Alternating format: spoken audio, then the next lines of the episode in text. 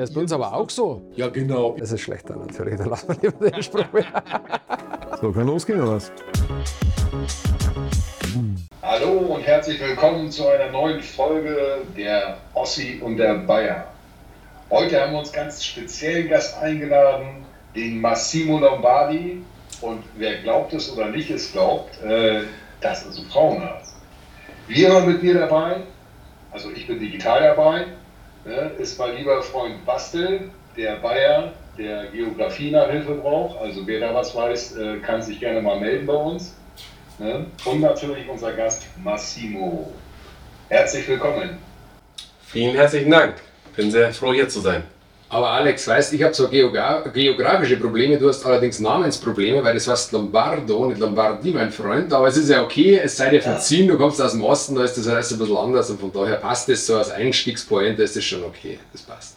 Ja, okay. Also, sorry, Massimo, das war jetzt nicht mit Absicht. Das war wahrscheinlich zu viel DSDS geguckt mit Pipo, Lombardi oder so, keine Ahnung.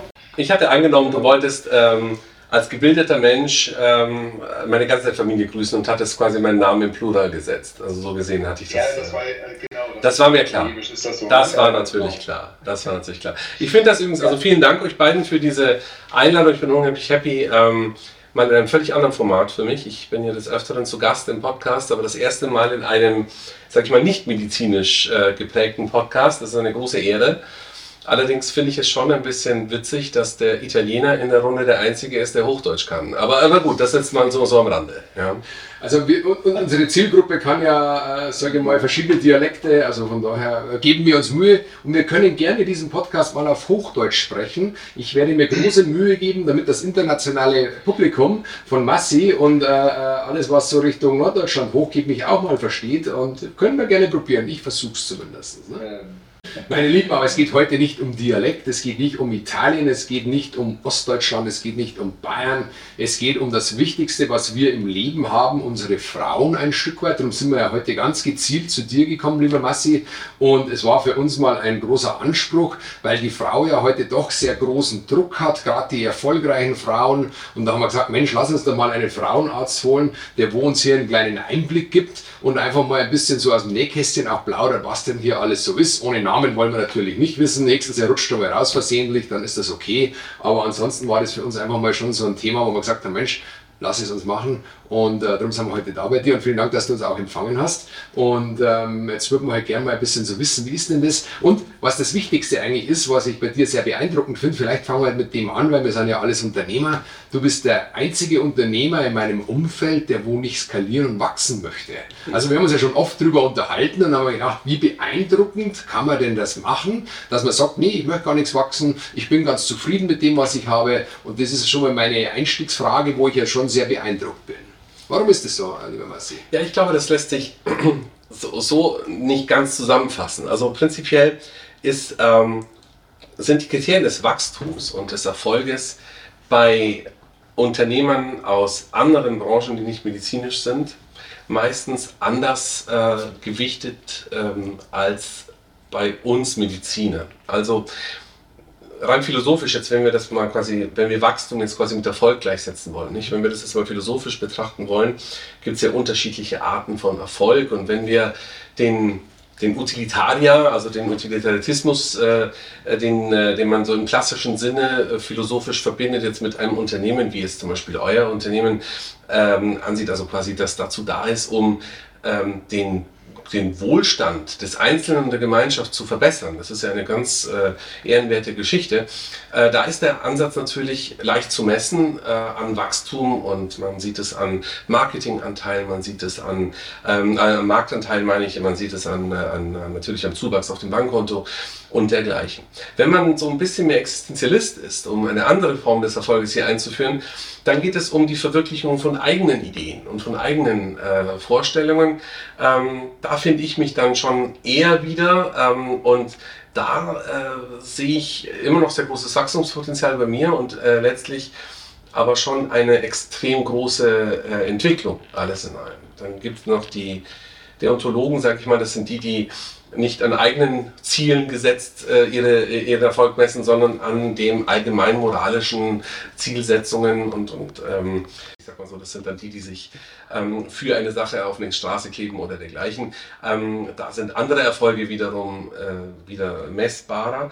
Bei mir ähm, ist, ist der messbare Erfolg darin, ähm, meine Kundinnen sind äh, mir sehr treu und das jetzt äh, schon seit 20 Jahren und äh, nehmen da große Wege auf sich. Ähm, tatsächlich habe ich auch ähm, aus dem niedersächsischen und aus dem hanseatischen äh, Raum äh, Frauen, die tatsächlich äh, regelmäßig, also mehrfach jährlich, den Weg zu mir aufnehmen, um ähm, sich mit mir äh, ihre eigenen Probleme äh, medizinischer Natur vor Augen zu führen, um dann eben ähm, diese gemeinsam lösen zu können. Ähm, was ich natürlich, äh, wo ich große Probleme habe beim, beim Wachstum ist, und das ist ähm, der Unterschied zu euch, ich hänge nicht an der freien Marktwirtschaft.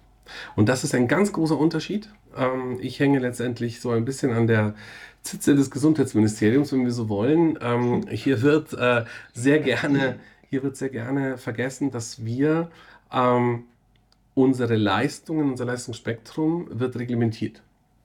Und der wichtigste Faktor bei der Berechnung von Leistung, nämlich Zeit, spielt bei unserer Berechnung fast keine Rolle. Das heißt, es gibt Pauschalen.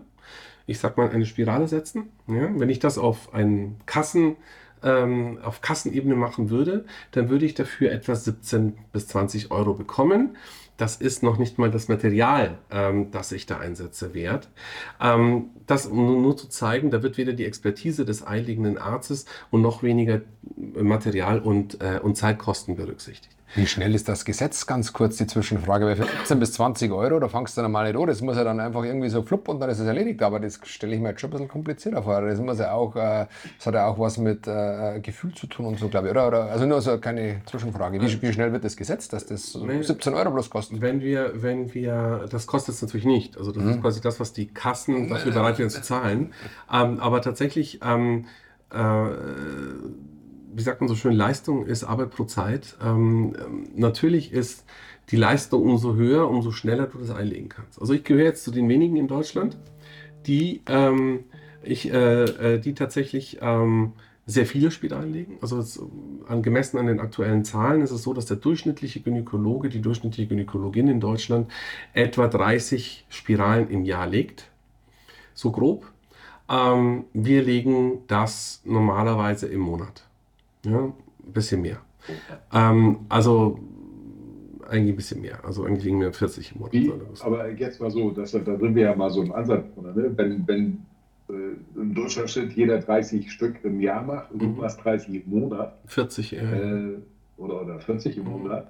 Äh, wie hast du das gemacht? Weil ja. ich meine, ihr dürft ja keine Werbung machen und nichts. Ne? So, du kannst doch nicht in eine Zeitungsannonce reinschreiben, ich setze Spiralen im Minutentakt und äh, 99% Trefferquote, whatever. Äh, sondern da musst du ja auch irgendwas getan haben, dass sich das irgendwie rumspricht, äh, dass sogar Frauen, die oben aus dem Norden äh, ins tiefbayerische München kommen, um sich eine was auch immer machen zu lassen. Alex, vielen Dank. Du spielst mir einen fantastischen Ball zu. Es ist tatsächlich so, dass eine ähm, ähm, ein weiterer Effekt bei uns nicht da ist, nämlich Marketing. Also wir haben auch kaum Möglichkeiten, hier äh, Werbung zu schalten. Es ist auch so, dass Verhütung ähm, schon immer, wenn wir ganz weit zurückgehen, also die ersten Verhütungsmaßnahmen gab es ja schon sehr früh, auch in der Antike. Sagen wir, die ersten modernen Verhütungsmaßnahmen waren übrigens in Deutschland, in Ostdeutschland übrigens, ähm, äh, äh, ansässig. Damals hat ein gewisser Herr Wagner einen Ring entwickelt, das war 1906.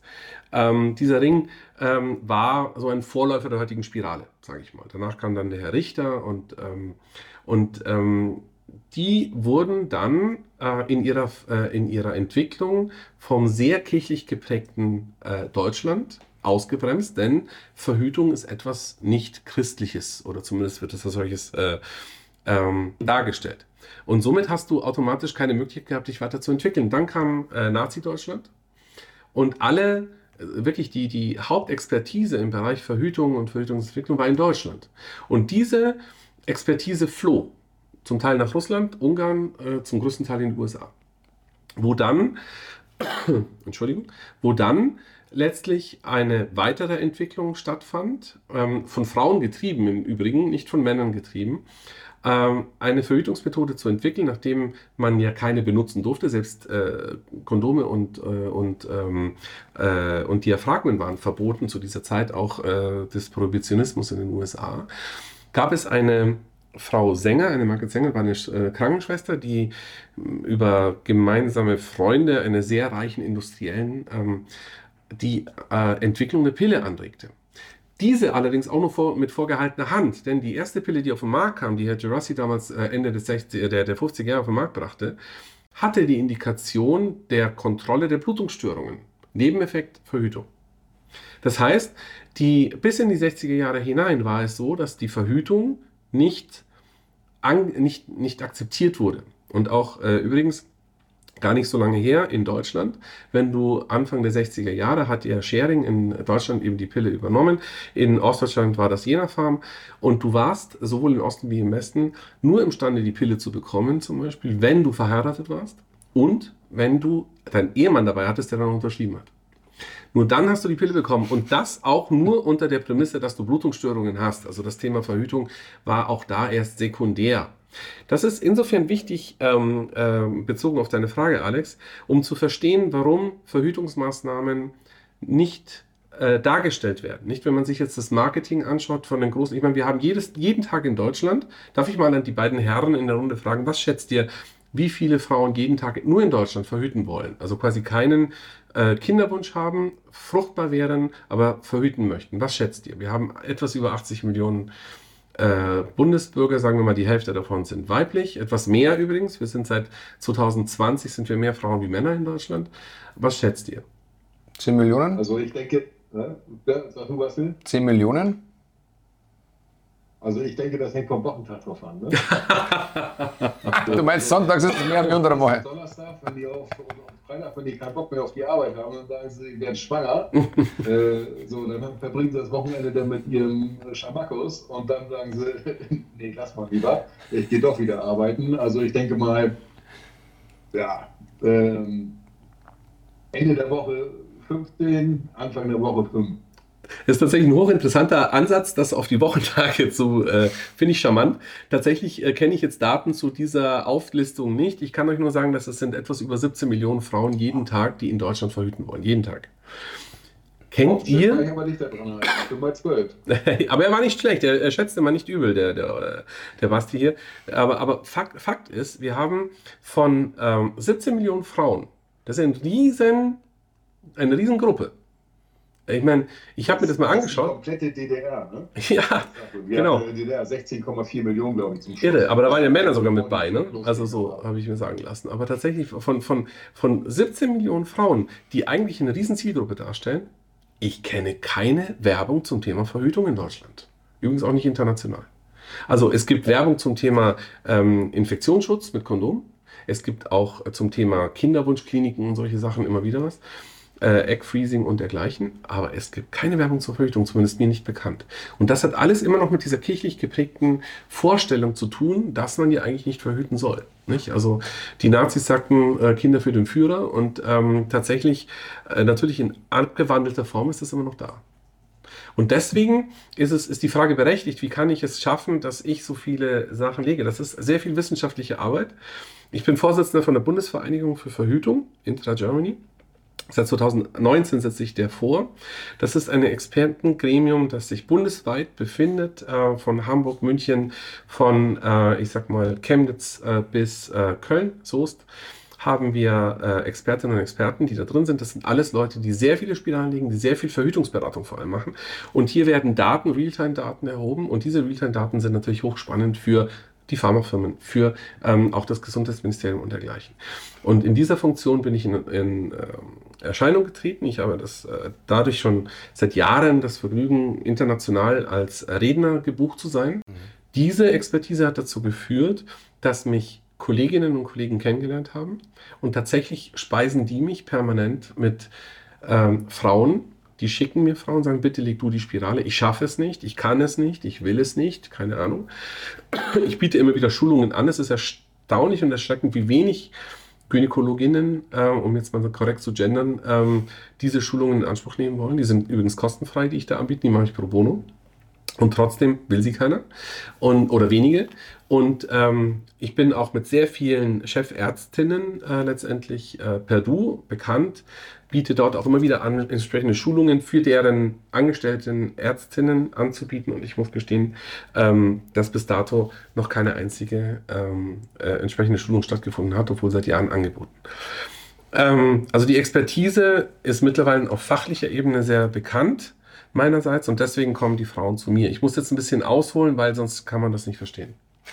Liegt das denn, was du gerade sagst, äh, dass da keine Schulungen angenommen werden, liegt das denn an diesem, äh, gelinde gesagt, bescheidenen Vergütungssatz, der da ist, dass da gar kein Interesse besteht, sowas zu tun? Oder hat das eher, keine Ahnung, religiöse Gründe, äh, weil man sagt, ich bin, keine Ahnung, katholisch erzogen worden und sowas kommt bei mir nicht in die Frau?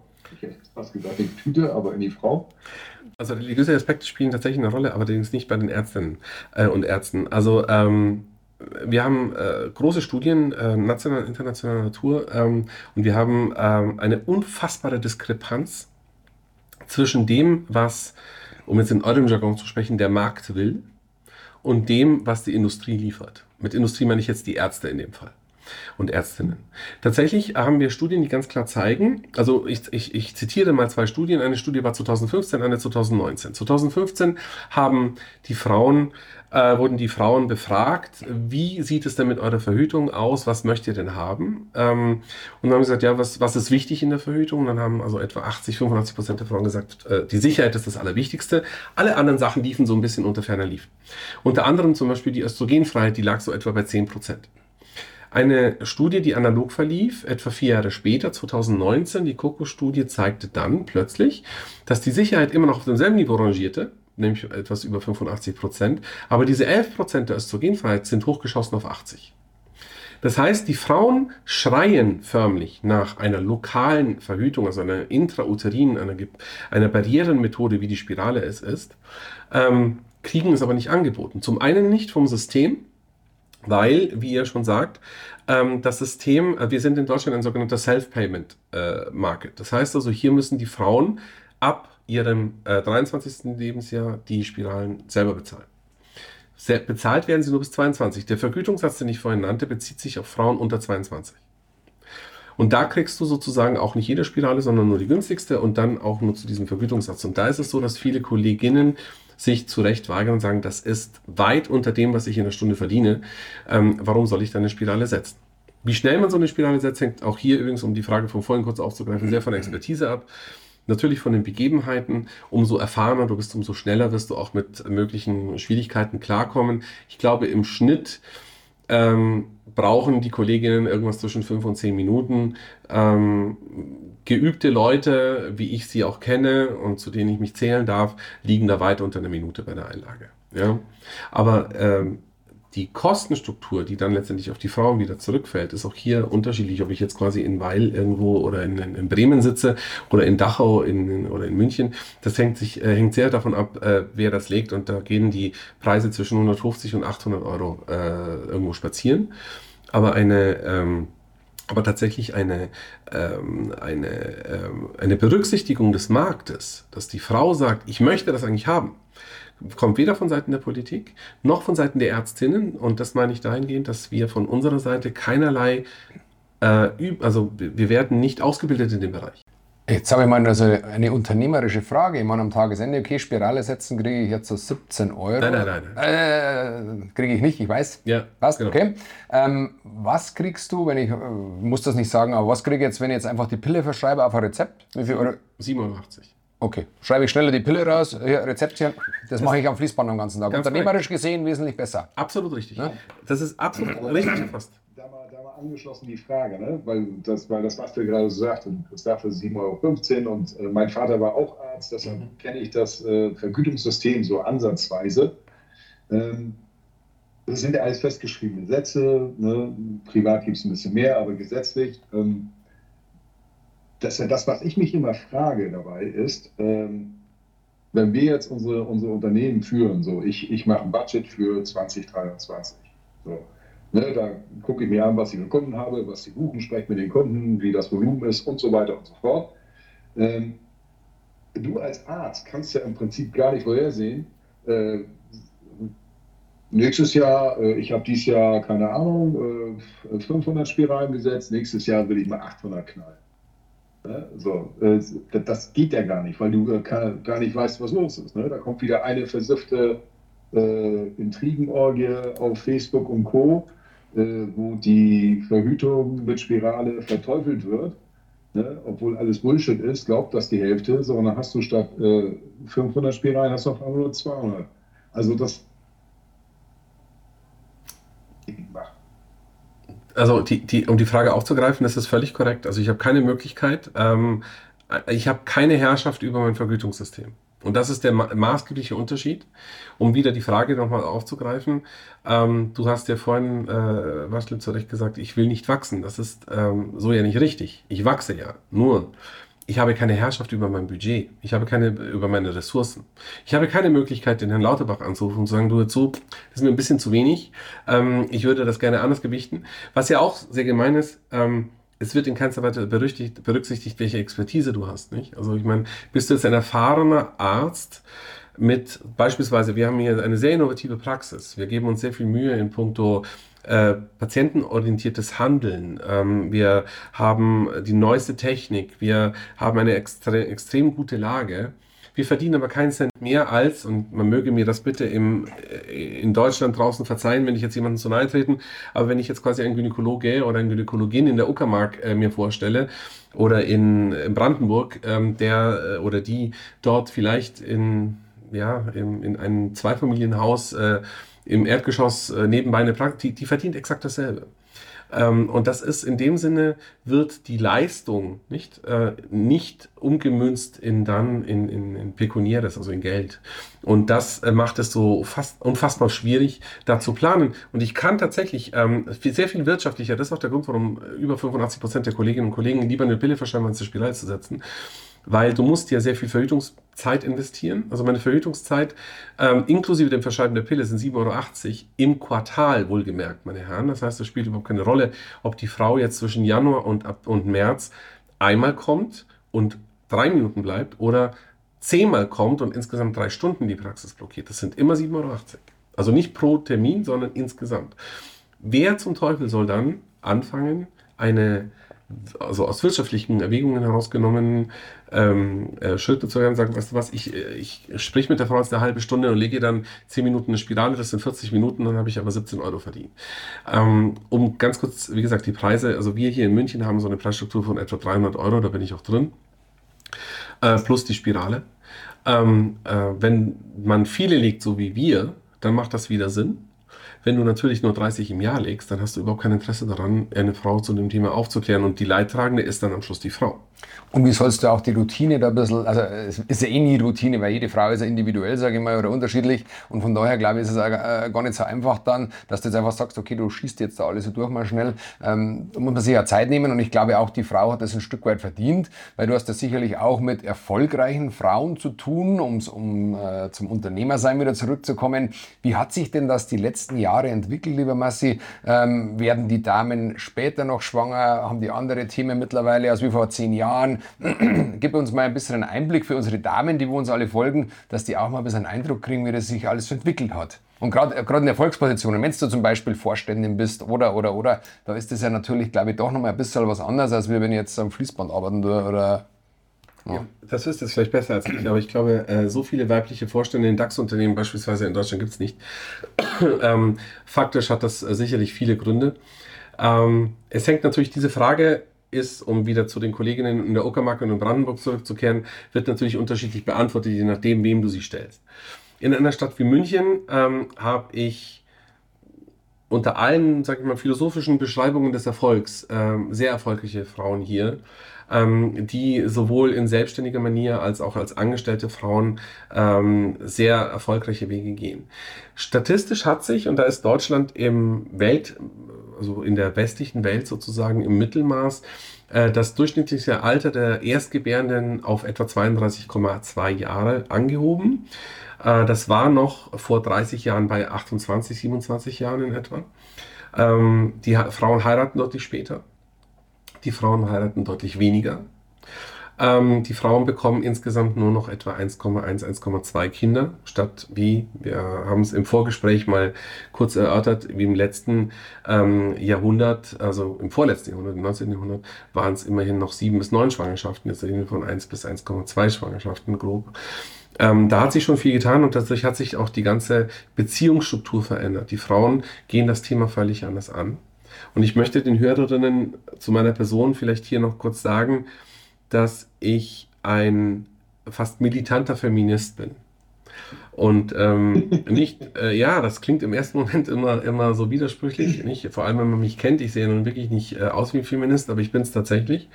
Und es bringt mich immer wieder auf die Palme, wenn man sich anguckt, gehen wir mal in meinen Bereich, nicht? Also ähm, äh, wir haben weitaus mehr Frauen im Medizinstudium wie Männer. Das heißt, wir haben momentan etwa ein Verhältnis äh, von 55 zu 45. Nicht 55 Prozent Frauen, 45 Prozent Männer. Ähm, wenn wir uns dann aber anschauen, wie viele von diesen Frauen in Führungspositionen in der Medizin kommen, dann sind wir bei im Bereich 8 Prozent. Ja. Und das ist beschämend. Warum, warum ist das so? Das ist deswegen so, weil der, ähm, die Entwicklungsmöglichkeiten der Frauen die für sich beschließen, dass ihre Familie Kinder beinhalten soll.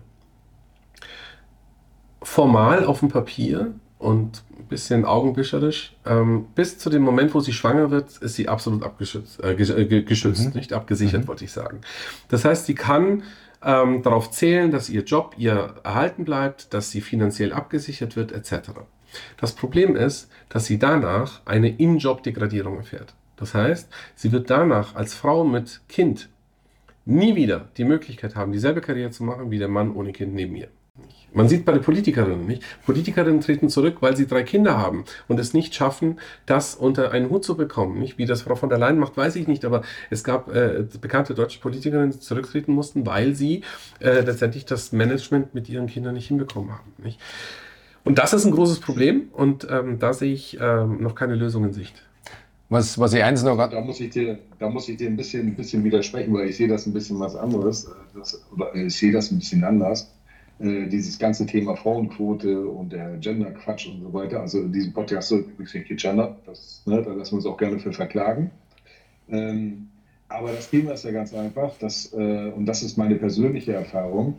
Ich als Chef und ich habe hab auch weit über 300 Angestellte, äh, mich interessiert das überhaupt nicht, ob eine Frau vor mir sitzt oder ob ein Mann vor mir sitzt. Äh, das ist mir völlig egal. Für mich zählt die Leistung.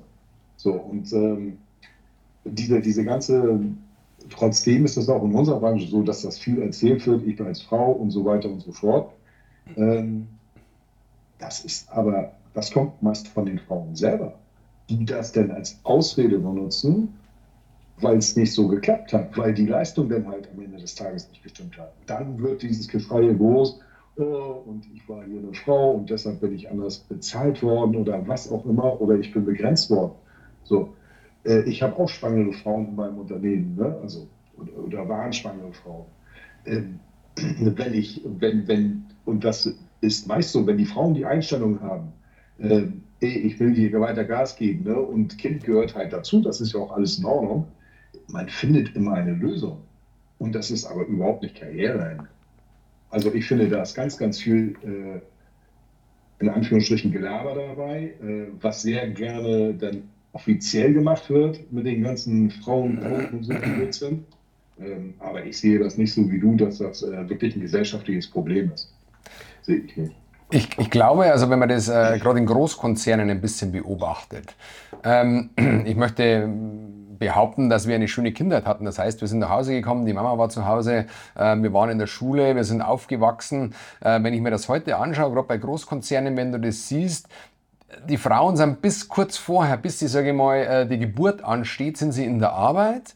Dann haben sie die Geburt, dann sind sie vielleicht ein, zwei Wochen maximal zu Hause und gehen dann sofort wieder äh, zur Arbeit zurück, weil sie Angst haben, dass sie vielleicht keinen Anschluss mehr finden, dass sie vielleicht nicht mehr diesen guten Job haben. Ihr könnt mich gerne verbessern. Also äh, die Leute, wo ich kenne, ist das sehr, sehr oft so. Und da musst du ja schon ein bisschen Angst haben heutzutage, werde ich schwanger, möchte ich schwanger werden oder, oder möchte ich doch dem Druck des Unternehmens äh, nachgeben. Das sind halt einfach so Themen, wo ich schon finde, da, da, da muss man sich mal Gedanken machen, ob, ob wir da in der richtigen Gesellschaft noch sind, weil weil das Kind hat doch auch ein Anrecht auf eine Mutter oder auf einen Vater, der wo zu Hause ist. Und es war ja immer schön. Gut, auf der anderen Seite muss man das Finanzielle sehen, da gebe ich euch beiden wahrscheinlich wieder recht. Äh, jeder hat vielleicht seine Verpflichtungen, muss sein Haus abzahlen, äh, hat ein Darlehen, hat sein Auto, hat seine Versicherung und und und.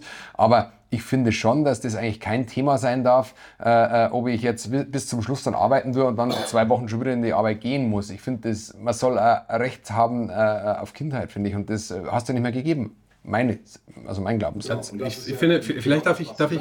Das ist ja das Thema dabei, ne? egal wie du es machst. Ne? Entweder du bist jetzt karrieretechnisch unterwegs und organisierst das so, dass du eben halt nach zwei Wochen, finde ich ein bisschen früh, aber keine Ahnung, nach acht Wochen wieder voll im Business stehst, weil der Mann das macht. Die Mütter müssen sich doch dann nachher wieder anfallen lassen von diesen ganzen Helikoptermüttern, die dann da keine Ahnung was machen.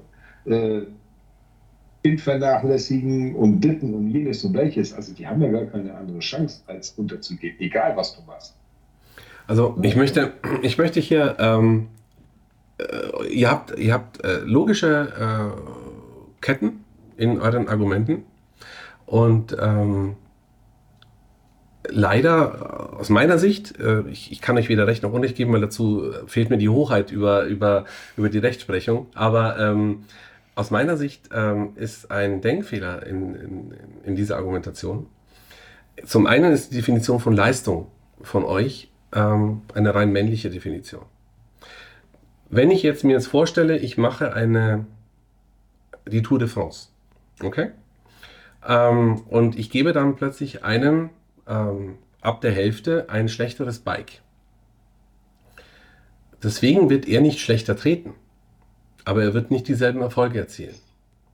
Das bedeutet, der Unterschied zwischen dem Mann und der Frau, die ein Kind zeugen, zusammen ist, dass die Mutter in ihrer Funktion, und das hast du sehr schön gesagt, äh, die Mutter in ihrer Funktion nicht äh, ersetzbar ist. Das heißt, sie hat eine körperliche Veränderung, sie hat eine ähm, sie kann auch am Anfang, ich sage, redet von zwei Wochen. Die meisten Frauen wollen mindestens, äh, es wird auch empfohlen, vier bis sechs Monate stillen.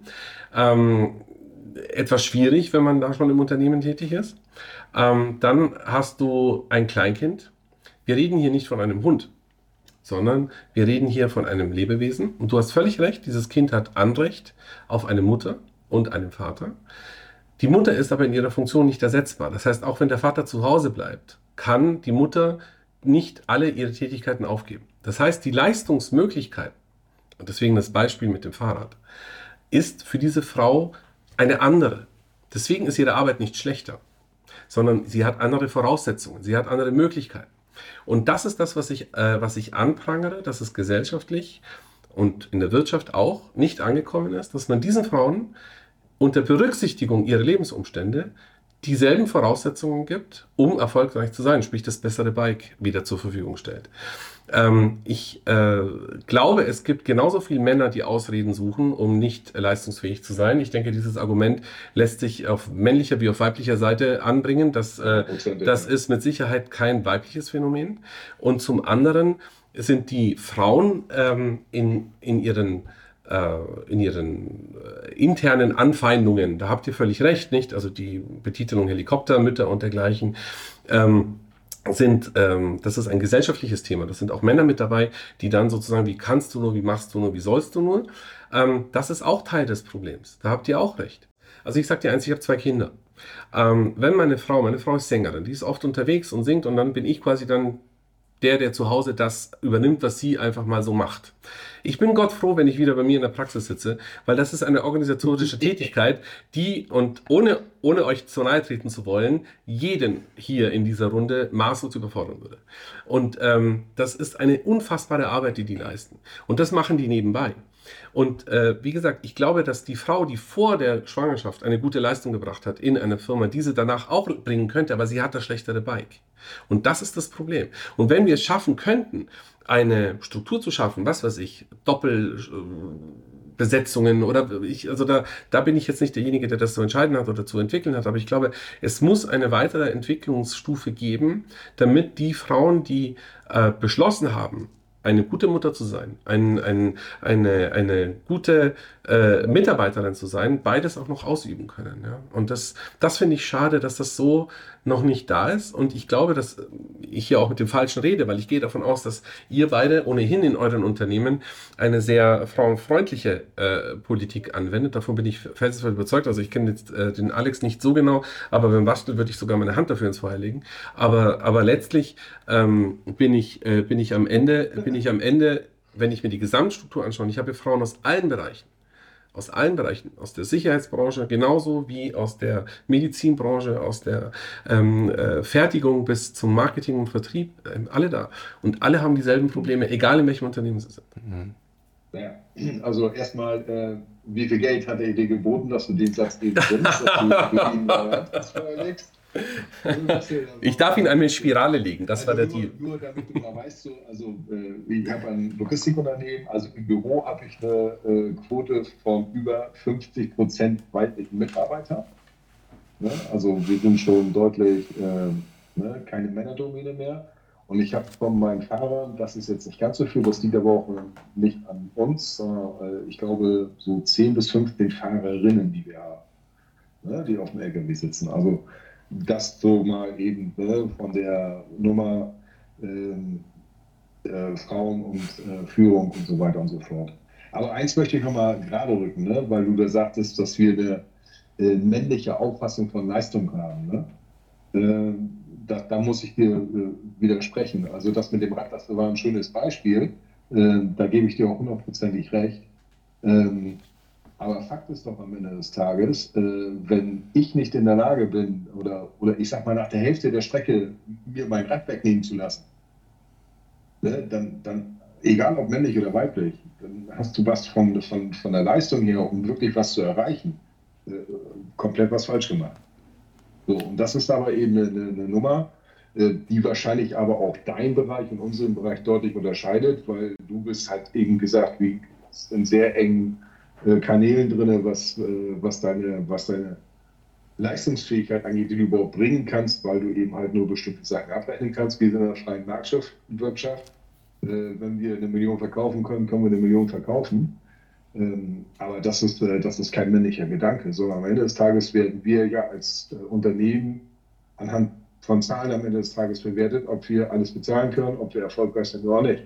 Das ist ja am Ende des Tages immer das Ergebnis davon. Aber wer sagt dir, dass du zu diesem Ergebnis nicht auch kommen würdest mit einem anderen Zugang? Also das ist ja genau der Punkt, den ich gerade äh, betitle. Das ist ja alles richtig, was du sagst. Ähm, letztlich ist doch die Frage, wenn ich, äh, wenn ich einer Frau die Möglichkeit gebe, ich habe, ich sag dir eins, ich habe in, in der Klinik gearbeitet mit ähm, Patientinnen, mit Krankenschwestern, mit Kolleginnen, mit Hebammen.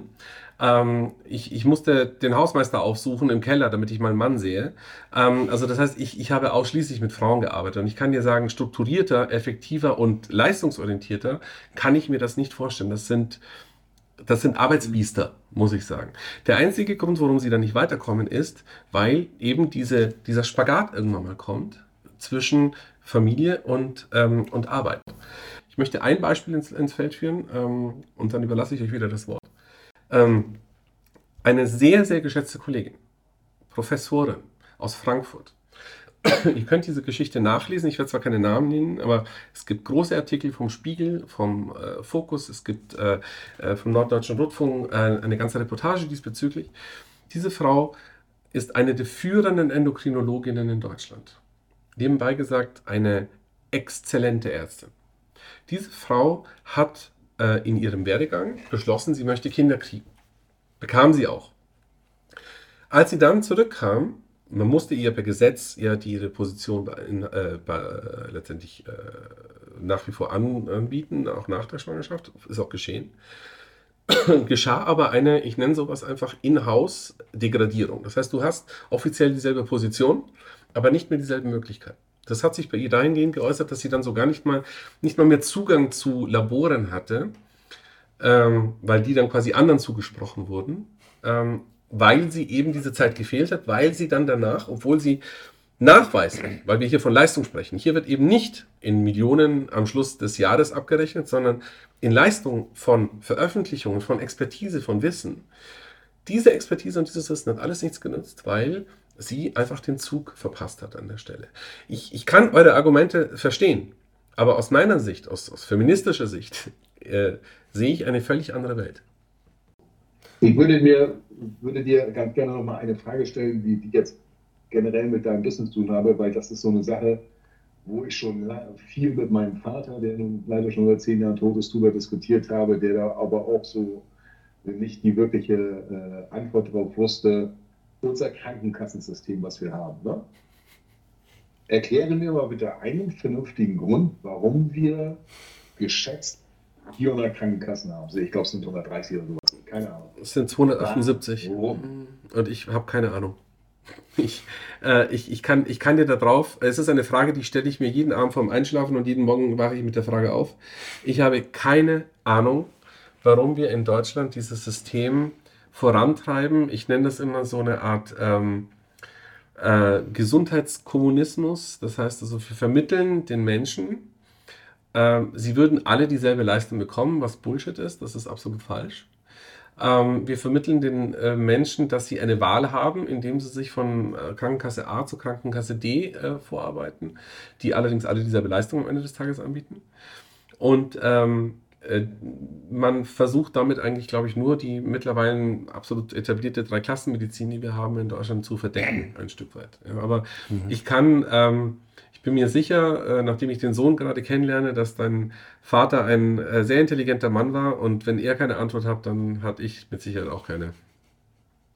Ja, ähm, wie gesagt, ich bin ja Ossi. Mein Vater war natürlich dann auch Ossi, der war Arzt in der DDR, ja? äh, Sportarzt, aber deshalb ist auch meine Handschrift dementsprechend angepasst. Also das habe ich geerbt von ihm, Rest nicht. Ähm, ja, also das ist ja, ne, weil man darf ja eins nicht vergessen, wirtschaftlich ist das eine Vollkatastrophe, ne? weil jede Krankenkasse hat seinen Vorstand, baut sich einen Tempel hin und so weiter und so fort. Äh, meine Frau macht die ganze Lohnbuchhaltung. Äh, das ist unfassbar, was da für äh, Aufwand betrieben wird. Äh, ne, ich will jetzt gar nicht reden vom BG und so ein Blödsinn, das ist ja noch schlimmer. Äh, also unfassbare Bürokratie. Aber wer, wer, könnte denn sowas ändern? Also normalerweise müssten doch die Ärzte mal aufstehen und sagen, nee, pass mal auf, mein Lieber, äh, Herr Lauterbach, von mir kriegst du die Rechnung äh, und dann äh, schick das zu deiner Krankenkasse deiner Wahl, das ist mir doch egal. Oder du machst alle davon, vielleicht zwei, aber das war es dann auch. Weißt du, was lustig ist? Ähm, es ist immer die Frage, ähm, also äh, viele regen sich ja momentan über, über diese Klimaaktivisten auf, die sich irgendwo hinkleben und äh, und so weiter. Ich muss gestehen, ich habe äh, hab zu denen eigentlich ein ganz, ähm, ähm, ein ganz positives, ähm, ähm ganz positiven Blick, weil die haben es geschafft, dass etwas gehört wird. Es finden nahezu jeden Tag in Deutschland Ärzteproteste statt. Nicht mal in der Zeitung werden die erwähnt. Also das Problem ist, die Ärzte sind schon lange auf den Barrikaden die großen Ärztegewerkschaften als auch einzelne Ärzte. Und, ähm, und nicht nur seit heute und auch nicht seit gestern, das ist ein, ein schon ein ziemlich langes Prozedere, das da stattfindet. Äh, aber es gibt tatsächlich niemand, der sie hört oder der sie hören will. Und äh, du hast vorhin die Corona-Zeit erwähnt und da müssen wir uns alle mal auch ganz kurz mal ganz kritisch selber mal an die Nase fassen. In der Corona-Zeit wurden plötzlich dann systemrelevante Berufe bekannt. Ähm, und ich muss sagen, ähm, ich habe immer noch diesen Krampf von dem Lachen, Lachen, das ich damals entwickelt habe. Ich fühle mich manchmal wie der Joker. Ähm, weil ähm, damals dann die Bundesregierung in Deutschland gesagt hat, das sind strukturrelevante Berufe. Ärztinnen, Krankenschwestern, Pfleger, Altenpfleger. Das sind LKW-Fahrer. Äh, LKW-Fahrer, absolut, fragt die Briten. Und das alles, und das sind alles, und das sind alles ähm, systemrelevante Berufe, was machen wir jetzt? Verbessern wir ihre Lebensbedingungen, ihre Arbeitsbedingungen? Geben wir ihnen mehr Geld? Hm. Wollen wir klatschen? Ja, wir klatschen. Ist eine gute Idee. Lass uns klatschen. Ähm, wir sind alle bereit, für diese Leute zu klatschen. Aber kaum einer ist dafür bereit zu zahlen. Und das ist die Krux. Das heißt, wir sind alle bereit, aufzustehen und zu sagen, das ist eine Unverschämtheit. Ähm, sobald du einmal im Krankenhaus warst, weißt du was? Ich habe gerade am Montag einen sehr engen und lieben Verwandten verloren. Der ist leider gestorben. Äh, ich bin in tiefer Trauer. Und das war in Italien. Die haben nochmal eine andere Gesundheitsversorgung. aber die haben, wir haben im Vergleich zu Italien etwa zehnmal mehr Not, also Intensivbetten. Der konnte nicht verlegt werden, weil kein Intensivbett da ist. Dann ist er am Schluss nicht gestorben, aber ich meine, er war in einer hochkritischen Phase und wäre beinahe dran gestorben. Ich kenne Fälle aus München, die im Krankenwagen am Herzinfarkt gestorben sind, weil es keine Intensivbetten gab. Die Formulierung Intensivbett ist an der Stelle falsch, weil es gibt genügend Intensivbetten, es gibt nur keine Intensivpfleger. Und äh, diese Ausbildung ist unglaublich schwierig. Das sind hoch, äh, hoch ausgebildete Leute, auch Anästhesisten, die das dann letztendlich mhm. machen können. Ich habe zwei Kinder. Ich werde mich, ich werde mich hüten, ihnen zu raten, wird Krankenpfleger oder werde Krankenschwester. Bei den Arbeitsbedingungen der Bezahlung, ja, bin ich denn bescheuert? Ich meine, die gehen, die gehen für denselben Lohn, gehen die einen halben Tag ins Büro und haben dasselbe Geld verdient und sind am Abend zu Hause, haben keine Nachtdienste und keine Wochenenddienste. Also, das Problem ist, dass du da gerade aufwirfst, ein, ein grundlegendes. Wir sind alle nicht bereit, für Medizin zu bezahlen. Ich sage jetzt wir im allgemeinen Sinne, wir als Gesellschaft. Wir stehen auf und klatschen, finden wir alles super, aber in dem Moment, wo du dann zum Arzt gehst und dann sagt der Arzt zu dir, hören Sie zu, das wird dir aber nicht bezahlt, das musst du extra zahlen. Dann sagt oh, also nee, dann, also nee, dann, also muss, muss ich sein. Außer du hast Krebs, dann bist du im ersten Moment bereit, alles zu bezahlen, versuchst danach aber natürlich so viel wie möglich von der Krankenkasse wiederzubekommen und so weiter und so fort. Also wir haben leider, und das kommt im Osten noch stärker zu gelten als im Westen, eine Ausprägung, Medizin darf nichts kosten. Medizin ist kostenlos. Ich, ich teile diesen, diesen humanistischen Gedanken durchaus, weil man sagt, ich würde auch niemanden auf der Straße liegen lassen, nur weil er mich jetzt nicht bezahlt, äh, ziehe ich ihn nicht von der, also das darf nicht am Geld hängen. Aber wenn man sich vorstellt, ich laufe über die Straße und da sind lauter Verletzte und ich komme dann deswegen nicht mehr nach Hause und kann meine Familie nicht mehr ernähren, dann ist die Frage, ob ich den einen oder anderen nicht doch liegen lasse. Und, ähm, und wir, wir haben leider in Deutschland ähm, wir sind etwa zehn Jahre hinter den Amis. Also wir haben, wir werden in zehn Jahren dieselbe Situation haben wie in, in, in Amerika, in den USA. Das heißt, wir werden hochspezialisierte, sehr gute Kliniken haben, in die du nur reinkommst, wenn du deine äh, Platina oder deine schwarze American Express hinterlegst äh, am Eingang. Und als Normalsterblicher wirst du da nicht hinkommen. Als Normalsterblicher kommst du in die normalen kommunalen, wie auch immer städtischen Krankenhäuser, wo du, wenn du Glück hast, äh, von jemandem behandelt wirst, der vielleicht sogar auf dieser Seite der Halb, also auf dieser Halbkugel äh, sein Medizinstudium absolviert hat und dann entsprechend äh, für dich, für dich da ist oder auch nicht oder wie auch immer. Aber wir steuern auf diese Situation zu. aus meiner Sicht ähm, ist das Gesundheitssystem praktisch pleite in Deutschland die meisten Kliniken, wenn du dir überlegst, wir haben Kliniken momentan, die nicht wissen, wie sie ihre Stromrechnung bezahlen müssen. Gut funktionierende Kliniken haben plötzlich 1,8, 1,9 Millionen Euro Stromkosten, die sie vorher nicht hatten, also plus.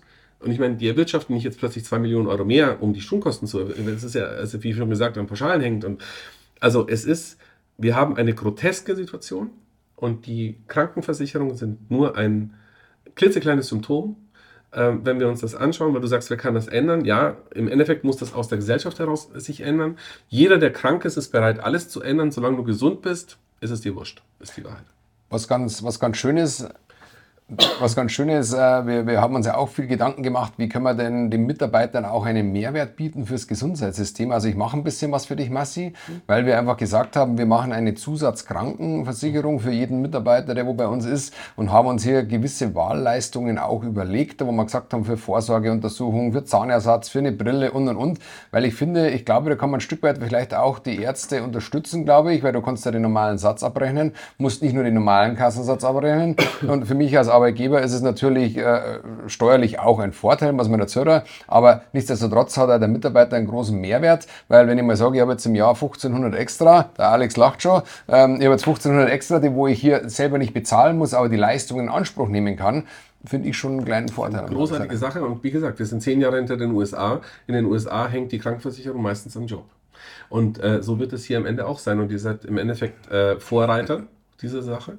Äh, wir haben amerikanische Unternehmen, die in Deutschland zum Beispiel schon im Punkt Gesundheit, Fitnessstudio und so weiter alles anbieten, damit der Mitarbeiter gesünder ist, zufriedener ist, etc. Äh, das ist, die, das ist genau die Richtung, die kommt. Das wird sich immer mehr entkoppeln von der gesetzlichen und von der äh, strukturellen Gesundheitsfürsorge. Es wird immer individueller. wird aber bedeuten, dass noch viel mehr Menschen durchs Raster fallen, als es heute schon ja, der Fall ist. Ja, ja. Schauen wir mal. Aber ne, also ne, das gibt es heute schon. Ne? Hier übrigens lieben Gruß an René Gwendel, ne? äh, Mitarbeiterbindung.de. Äh, der bietet das nämlich genau das an. Da kannst du alles Mögliche zubuchen und so weiter. Ähm, aber ich glaube, ihr habt als Ärzte habt ihr zwei, zwei Themen. Ne? Erstens, was uns verbindet, ähm, ist ganz einfach ähm, die, äh, die, die Geschichte, dass er das äh, wirtschaftliche Interessen, äh, wie bei uns auch, äh, oder ich will es mal anders sagen, platt gesagt, äh, was nichts kostet, ist nichts wert. So, das heißt also letztendlich in dem Moment, wenn ich hier als Normalsterblicher bin, äh, ich bin privat versichert. Ne? So, jetzt mögen mich ja alle hassen, bin ich schon seit Jahren, keine Ahnung. Äh, vom, ist auch egal. Ich sehe jede Rechnung, die der Arzt schreibt. So, und ich kann das bewerten, was da, äh, was da, was das kostet. Aber die alle, die gesetzlich versichert sind, die sehen da diese Rechnung gar nicht. Die wissen ja gar nicht, dass du für eine Spirale nur deine 20 Euro abrechnen kannst. So, und dann kommst du auf einmal an und sagst, äh, da musst du aber noch 200 oder 300 Euro dazu zahlen. Ne? Da denken doch die normal, normalen, krankenversicherten Menschen, bitte nicht falsch verstehen, äh, sehen mich jetzt hier voll über den Tisch, der kriegt schon Heidengeld für eine Krankenkasse, weil der sieht natürlich auf seiner Lohnabrechnung immer nur seine 600, 700 Euro Sozialbeiträge runtergehen und jetzt will der auch nochmal 200 Euro von mir haben. Der Arsch. Ja, so, und das ist aber diese Denke dabei. Und das, aber so, haben, so hat der letztendlich dieses ganze System die Leute hingezogen, dass die so denken. Die können doch gar nicht anders denken. Man kann ihnen noch immer Vorwurf machen, dass die so denken. Also das verbindet uns ganz klar. Ähm, das ist in der, in der, bei uns in der freien Wirtschaft genauso. Ähm, was nichts kostet, ist nichts wert. Das ist genau so. Die bittere Erfahrung, was du weißt, das habe ich schon an anderer Stelle gemacht. Äh, das hat mich nachher ganz viel Geld gekostet. Aber egal. Und Bevor wir jetzt zum, langsam zum Ende kommen, ich schaue mal so auf die Uhr, äh, ich habe noch mal eine Frage zum Abschluss. Ne? Äh, wenn ich mal wieder Männerstupfen habe, ne? so und äh, also meine Frau sagt, dass ich Männerstupfen habe, ich denke, ich stehe kurz vor der Schwelle in das andere Jenseits äh, und mir tut wirklich, wirklich was weh. Ne? Dann höre ich von meiner Frau immer, krieg du erst mal ein Kind, dann weißt du, was Schmerzen sind. Also, Kannst du das mal also, bitte dementieren? Also ganz einfach, liebe Grüße an deine Frau. Ähm, es ist ganz klar, Frauen leben sieben Jahre länger als wir Männer. Und das hängt eins zu eins damit zusammen, dass die eben diesen Männerstupfen nicht kriegen. Der ist lebensbedrohlich und ähm, demzufolge muss man ihn ernst nehmen und äh, da muss ich deiner Frau voll und ganz widersprechen. Also, mein lieber Alex, wenn du das nächste Mal hier bist, ich habe heute mit dem äh, lieben Massi schon gesprochen bezüglich so einer Venenextraktion oder wie nennt man das eigentlich? Das könnte man dann mal beim Alex durchführen, weißt du, dass man mal weiß, was bei der Geburt für Schmerzen sind oder so. Das wäre doch mal so ein Thema, lieber, lieber Alex, wo du nächstes Mal hier in der Praxis, komm mal schön mal zu Massi, ich gebe Massi 300 Euro, tun wir mal sagen, okay, wir setzen keine Spirale ab, wir lassen einmal mal so, so ein bisschen Venen äh, durchlaufen, das wäre doch mal was, ne? Ich werde euch, ich werde also. euch hier in München begrüßen. Ich mache das for free für euch beide und ich werde euch mal andere Schmerzen vielleicht nahebringen. Abschließend vielleicht noch ganz kurz ein Satz. Ähm, Evolutionsbiologen und Genetiker haben herausgefunden, ich meine, ihr wisst ja vielleicht, dass ähm, das Y von unserem Geschlecht ist ja eigentlich ein verkommenes X-Chromosom. Darauf befinden sich, also während ähm, auf dem X-Chromosom ähm, äh, x Millionen Gene sich befinden, befinden sich also auf dem Y-Chromosom gerade mal 7000. Also das ist also lachhaft. Und das degeneriert immer weiter. Und man hat ausgerechnet, dass in etwa 100 bis 150.000 Jahren tatsächlich das Y-Chromosom als solches nicht mehr existent sein wird. Und das heißt, wir haben nicht mehr lange Zeit, meine Herren, um äh, unser Geschlecht zu sichern. Ihr müsst nicht gendern, äh, das muss keiner, äh, aber unser Geschlecht sehe ich gefährdet dennoch. So, halt, eine, eine Frage habe ich noch, lieber Alex. Das müssen wir jetzt noch irgendwie, das liegt mir schon die ganze Zeit auf der Zunge, das müssen wir, Ist Verhütung immer noch reine Frauensache, Masti? Du sitzt an der Quelle, du kriegst das jeden Tag mit. Wie ist das so? Oder äh, merkt man mittlerweile, dass die eine oder andere Frau kommt und sagt, das könnte ja der Mann auch mal verhüten? Ne? Oder sich äh, ein Samenleiter veröden? Oder ich weiß ja nicht, ja? Alex, können wir auch mal über sowas noch ganz kurz äh, einen Einblick haben? Nicht lange, aber so. Gerne. Ist Verhütung noch immer Frauensache? Oder könnte der emanzipierte Mann von heute auch sagen, okay, ich könnte auch was machen, muss die Frau nichts machen? Das hängt davon ab, in welcher Lebenssituation. Also ich glaube, wenn eine feste Partnerschaft besteht ähm, und der Mann ähm, sich der Verhütung annehmen will, finde ich das völlig korrekt. Ähm, wenn wir aber von den aktuellen, vorhin schon beschriebenen Lebensumständen ausgehen, dass die Frauen dann doch ihr Leben wesentlich seltener und nicht vielleicht nicht so intensiv wie noch in vorausgehenden Jahrhunderten in Partnerschaften verbringen, ähm, würde ich sagen, ist die Verhütung nach wie vor deswegen Frauensache, weil sie 100% der Verhütungspannenprobleme ausbaden. Heißt, ich gehe jetzt als Frau mit einem Typen in, einen, in eine One-Night-Stand-Situation und dann bin ich als Frau und sage zum Mann, sag mal, du, du verhütest schon, oder? Und dann sagt er, ja, ja, klar, kein Problem, alles sicher.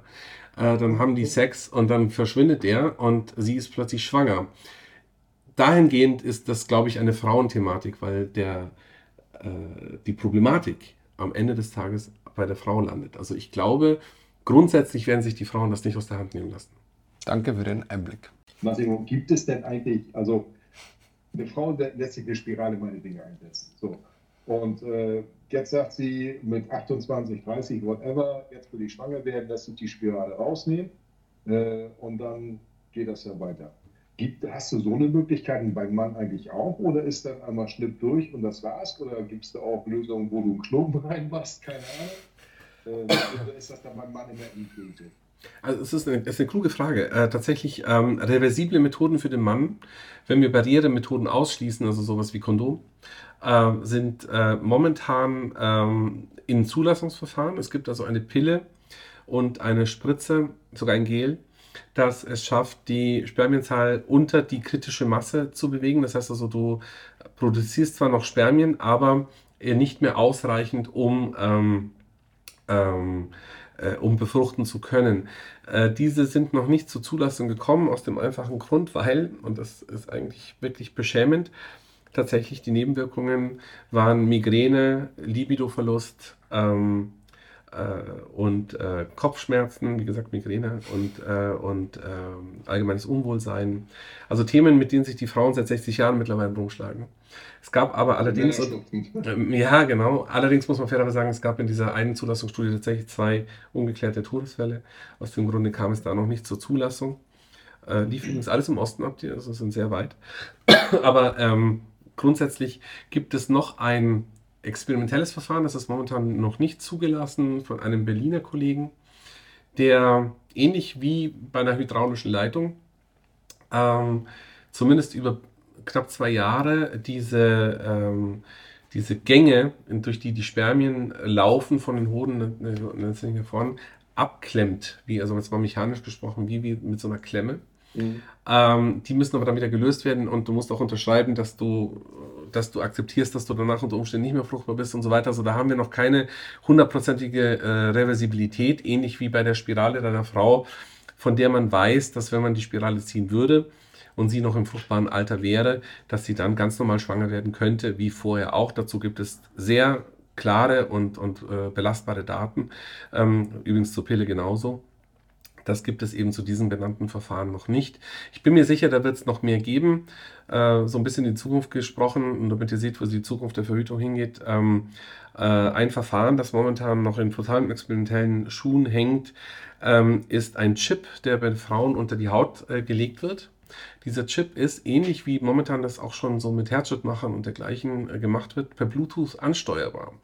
Dieser Chip hat Hormone für 17 Jahre. Man hat errechnet, dass Frauen etwa so lange verhüten wollen. Und den kann man an- und ausschalten per Bluetooth. Das heißt, die Frau kann ähm, per Bluetooth äh, diesen Chip ausschalten, dann kommen die Hormone nicht mehr ins Blut, kann schwanger werden, kann dann danach sofort das Ding wieder anschalten und kann wieder nicht schwanger werden. Das ist eine On-Demand-Lösung, die gerade erarbeitet wird. Ähm, also die Zukunft der Verhütung und der Fertilitätskontrolle ist noch ganz offen.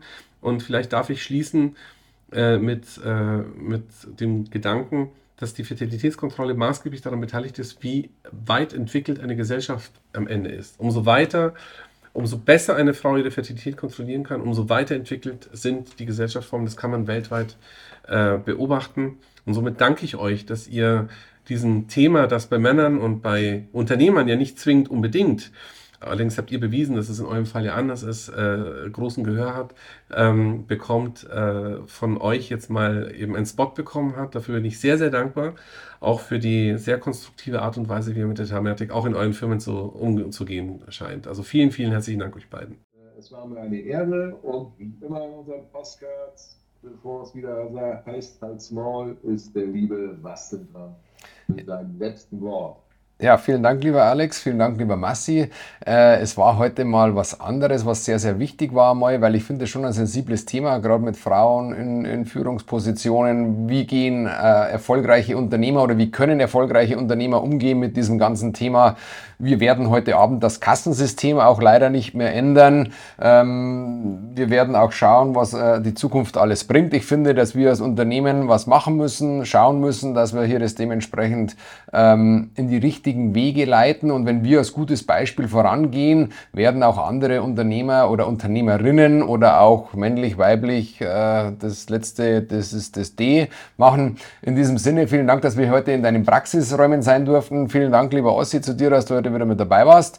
Und ähm, ich habe es ganz toll gefunden und habe heute wieder sehr schöne Einblicke bekommen. Vielen Dank. Und schaltet beim nächsten Mal wieder ein, wenn es heißt, der Ossi. Und der Bayer. Servus, bis zum nächsten Mal. Geh nach Hause. Ja, ich gehe nach Hause. Halt's mal. Tschüss.